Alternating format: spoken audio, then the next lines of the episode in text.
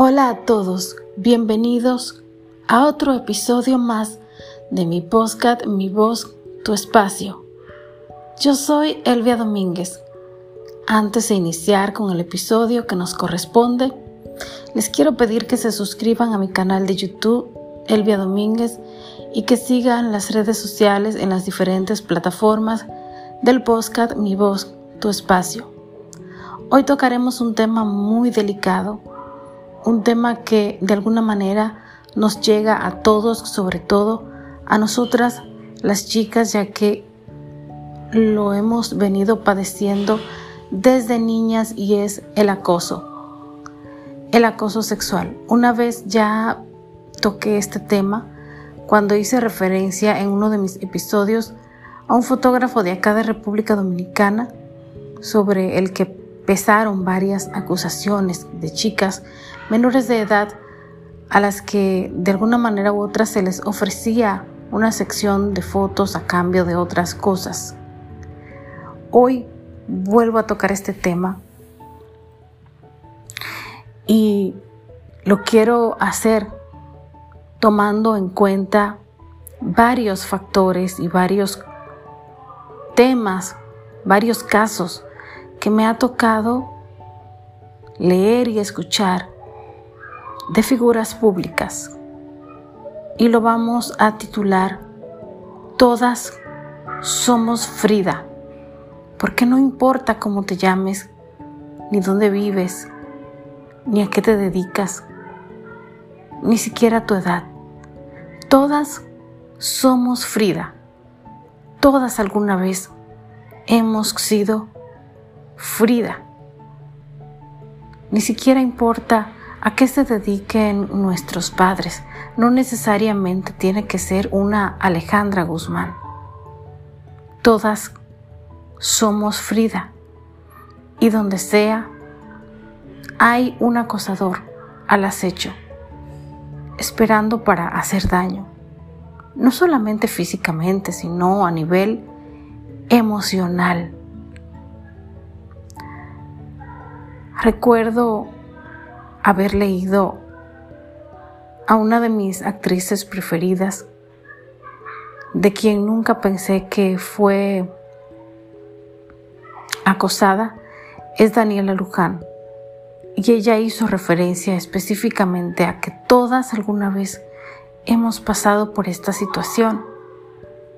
Tenemos el caso de Yuridia, quien fue molestada por un vecino de pequeña tenemos el caso de Melanie, hija de la también cantante Alicia Villarreal, que también por parte de un familiar tuvo una experiencia dolorosa.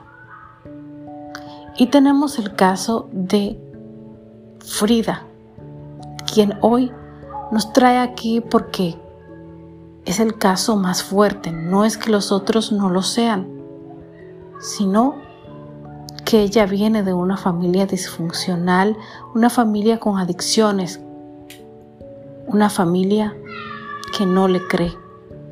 Y yo creo que esto hace la situación mucho más dolorosa todavía. En el caso de Yuridia y Daniela Luján, no llegó a alcanzar si fue que hablaron justo ahora o si antes les creyeron.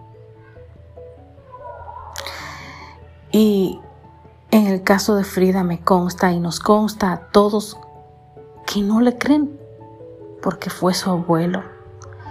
Y justifican diciendo que ella inventa, que padece de una enfermedad que la hace mentir. Ya las personas que se encargan de trabajar con el tema de dicha enfermedad aclararon que esta enfermedad no tiende a llevar a las personas a mentir.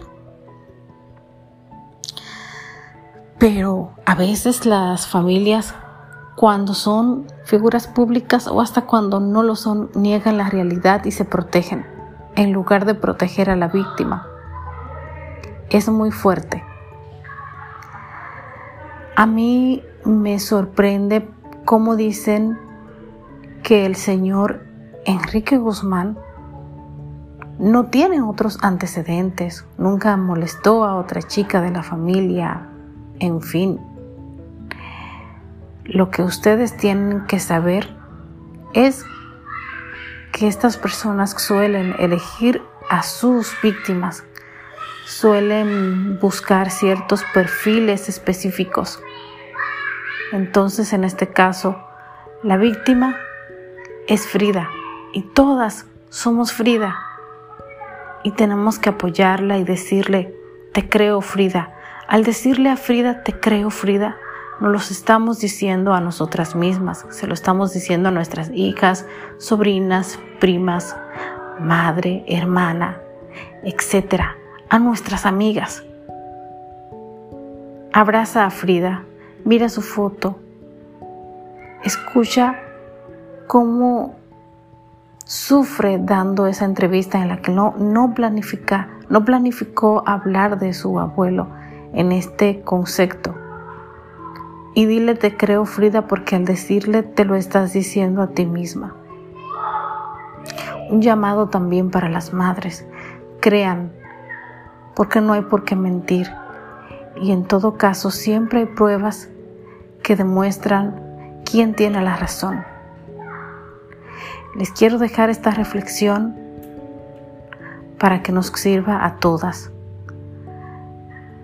Imagínense ustedes si se quedan calladas las mujeres que ya son adultas y hasta que tienen hijos o hasta las adolescentes cuando son víctimas de una situación como esta, las niñas con mayor razón. Esto es mi voz, tu espacio y yo soy Elvia Domínguez. Hasta la próxima.